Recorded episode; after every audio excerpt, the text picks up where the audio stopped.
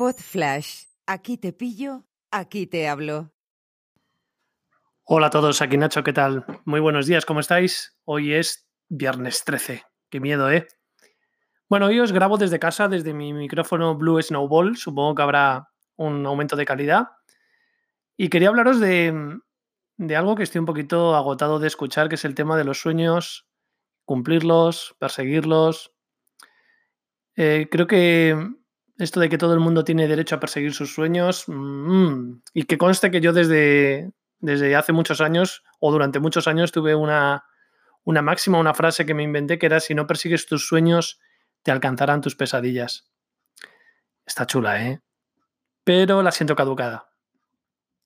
Bueno, una de las personas que realmente yo escuché que cambiaba de tercio en referencia a esto era ese Enjamet Enjamet, que es un medallista eh, olímpico, no, paralímpico, que fue capaz de poner palabras a un sentimiento más saludable, que es el de ejecutar planes. Porque considero que los sueños tienen esa connotación mágica y van envueltos en ese derecho que todo el mundo tiene a perseguirlos y alcanzarlos. Creo también que el mercado de las emociones al peso está tan saturado sobre este concepto que comienza a sonar un poquito a tomadura de pelo. Entiendo que es una forma eficaz de llegar a la gente de forma masiva, pero también creo que tiene mucho de confusión, pensamiento mágico y que aleja de la realidad. Soy de los que piensa que eso de que si puedes soñarlo, no siempre puedes hacerlo. Y quien te diga lo contrario es que quiere venderte su libro. Ejecutar planes y proyectos, sin embargo, para mí es un concepto que está mucho más aterrizado que implica que no tienes derecho a conseguir ejecutarlos.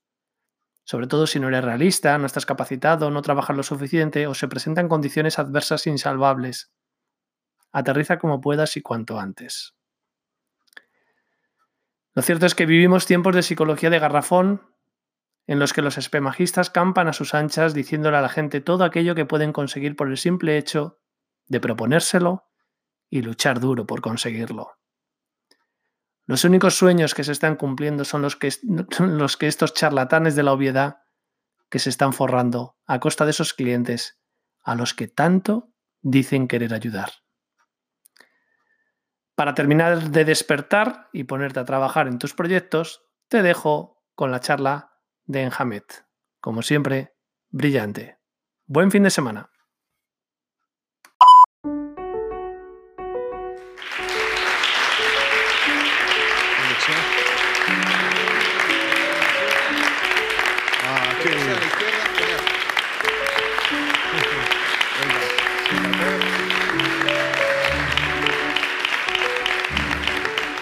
Yo creo que es la primera vez en mi vida que me aplauden por sentarme, pero os lo agradezco.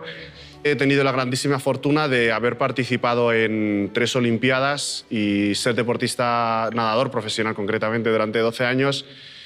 Lo cierto es que mm, en estos últimos años, desde que me retiré después de Londres 2012, he seguido haciendo deporte, como un Ironman, subir el Kilimanjaro, hacer algunas maratones y tal. Y hace exactamente un año cruzamos el, el estrecho de Gibraltar. ¿Por qué todo esto? Creo que viene sobre todo porque yo hasta los ocho años veía perfectamente y los médicos le dijeron a mis padres, oigan, tengan cuidado con ese niño porque si hace movimientos bruscos, pues se puede quedar ciego, se, se puede desprender la retina. El caso es que un día corriendo por mi casa, mi madre me echó la bronca y cuando me tumbé y cerré los ojos, a los cinco segundos, cuando volví a abrirlos, ya no veía nada. Yo estoy obligado a aprender estoy obligado a aprender a hacer las cosas de manera distinta. No puedo hacer lo mismo que los demás, ¿cierto? Pero sí puedo conseguir los mismos resultados que los demás. Y no es lo mismo qué esperas de la vida que qué le pides a la vida. Me encantaría que mis notas fueran todas de 10. Me encantaría que mis hijos fueran perfectos. O me encantaría que me ascendieran, o me encantaría... Pides muchas cosas a la vida. Pero ¿qué es lo que esperas es lo que tú realmente esperas que ocurra. Porque lo que tú le pides viene dado en base a tu pasado, a lo que has hecho y a los resultados que has conseguido hasta el momento. Pero lo que tú esperas viene desde otra parte, viene desde la esperanza, de lo que tú crees que podrías llegar a conseguir en el futuro.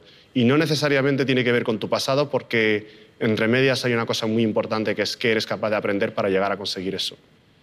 Pues esa ha sido la pasión de mi vida el descubrir cómo unas personas consiguen unos resultados frente a otras, el descubrir cómo aprendemos, cómo podemos conseguir cambiar nuestro aprendizaje para convertirnos en la persona que queremos ser, pero sobre todo cómo enseñamos a otras personas a desarrollar ese potencial. Y eso todo se basa en realidad en cómo aprendemos. En alguna ocasión te he escuchado decir eh, que hay que poner eh, el, el truco de poner tus retos por escrito. Pero me gustaría preguntarte cómo se implementa, cómo se aplica esto para que los chavales consigan sus sueños. Sueños. Es que yo no creo en los sueños. Yo creo que mm,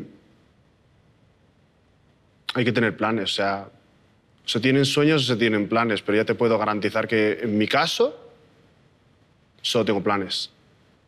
Y la diferencia es que sueño es algo que se me ha pasado por la cabeza algún día me encantaría estar sentado en una playa de arena blanca con una casa que flipa sin dar ni un palo al agua. Eso es un sueño. No tiene ni fecha ni, ni nada. Un plan es, es concreto. Entonces, para mí tiene todo el sentido que lo pongan por escrito. El, levantarse por la mañana y pensar, no estoy haciendo las cosas porque me lo diga mi profesor Jorge o Pedro o Ana o Raquel, sino estoy haciendo las cosas porque yo lo he puesto aquí, negro sobre blanco. Esto es lo que yo quiero. Esta semana quiero que me salga bien este ejercicio. Esta semana quiero avanzar en, en esta otra historia, ¿no? Este, y realmente todo eso son metas necesarias para conseguir el día de mañana lo que ellos quieren. ¿Qué es lo que quieres el día de mañana? Tío, pues tener la libertad de no volver a pisar una clase, pues, pues a lo mejor es eso. O tener la libertad de viajar por el mundo, a lo mejor es eso pero necesitan poner por escrito sus metas a corto plazo. Y no hablo en términos de notas. Si ves mi listado de objetivos, porque yo siempre lo divido en experiencias, cosas que me gustaría vivir en mi vida, crecimiento, cosas que me gustaría aprender y, y luego qué, tengo, qué quiero dar a los demás, qué quiero dar a la sociedad. Y tengo una lista pues, bastante larga y te puedo decir que afortunadamente he ido cumpliendo muchas de esas cosas, pero quedan muchas.